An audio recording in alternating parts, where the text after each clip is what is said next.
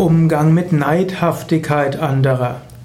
Vielleicht sind in deiner Umgebung Menschen, die neidhaft sind.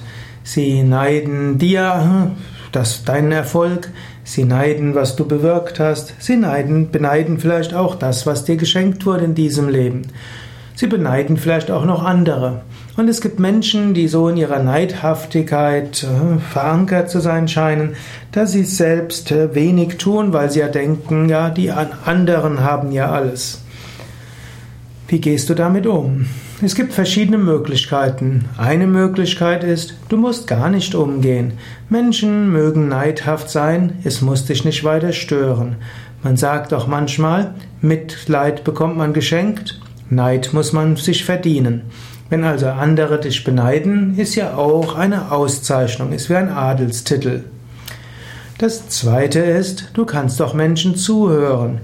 Manchmal hilft es, Menschen zuzuhören, ihre Anliegen ernst zu nehmen, und dann stellst du fest, die sind gar nicht neidhaft, sondern eigentlich haben sie Anliegen, eigentlich haben sie Wichtiges beizutragen. Und Dir erschien es neidhaftig zu sein, aber eigentlich wollten sie selbst mehr beitragen und dachten, sie könnten noch mehr bewirken. Ihnen zuzuhören und dann zu schauen, wie man das, was die anderen als Anliegen haben, berücksichtigt, das kann die richtige Vorgehensweise sein.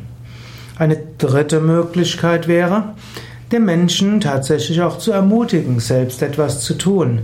Vielleicht ihm oder ihr etwas abzugeben. Vielleicht stellst du fest, ja, sie haben Grund, neidhaft zu sein. Ich habe dir tatsächlich zu viel vom Kuchen abgekriegt.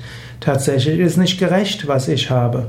Und du kannst schauen, ob du den anderen einiges abgeben kannst. Und du kannst dich auch für mehr Gerechtigkeit in der Welt bemühen. Neid hat ja auch eine positive Seite, nämlich Neid bedeutet, dass Menschen ein Gerechtigkeitsgefühl haben. Das Gerechtigkeitsgefühl kann in eine falsche Richtung gehen, aber die Grund, der Ursprung von Neid ist eigentlich ein guter Zusammenhalt der Gesellschaft. In diesem Sinne kannst du dich bemühen für eine gerechtere Gesellschaft. Du kannst selbst etwas abgeben oder du kannst dich einsetzen, dass die Mittel gerechter verteilt werden, dass vielleicht auch die Anerkennung und das Lob gerechter verteilt wird, die Beachtung gerechter verteilt wird. Manchmal hilft es auch, sich bewusst zu machen, dass man gemeinsame Anliegen hat. Anstatt sich im neidhaften Kleinkram zu zerstreiten, wäre es klüger zu schauen, was sind unsere gemeinsamen Anliegen, was wollen wir gemeinsam bewirken. Und wenn man das weiß, dann engagiert man sich. Und wenn man sich engagiert, dann kommt mehr Energie in aktives, positives Tun und dann wird mehr erreicht. Anstatt neidig zu sein auf das, was, was erreicht worden ist von anderen, kann es hilfreich sein, selbst etwas zu erreichen.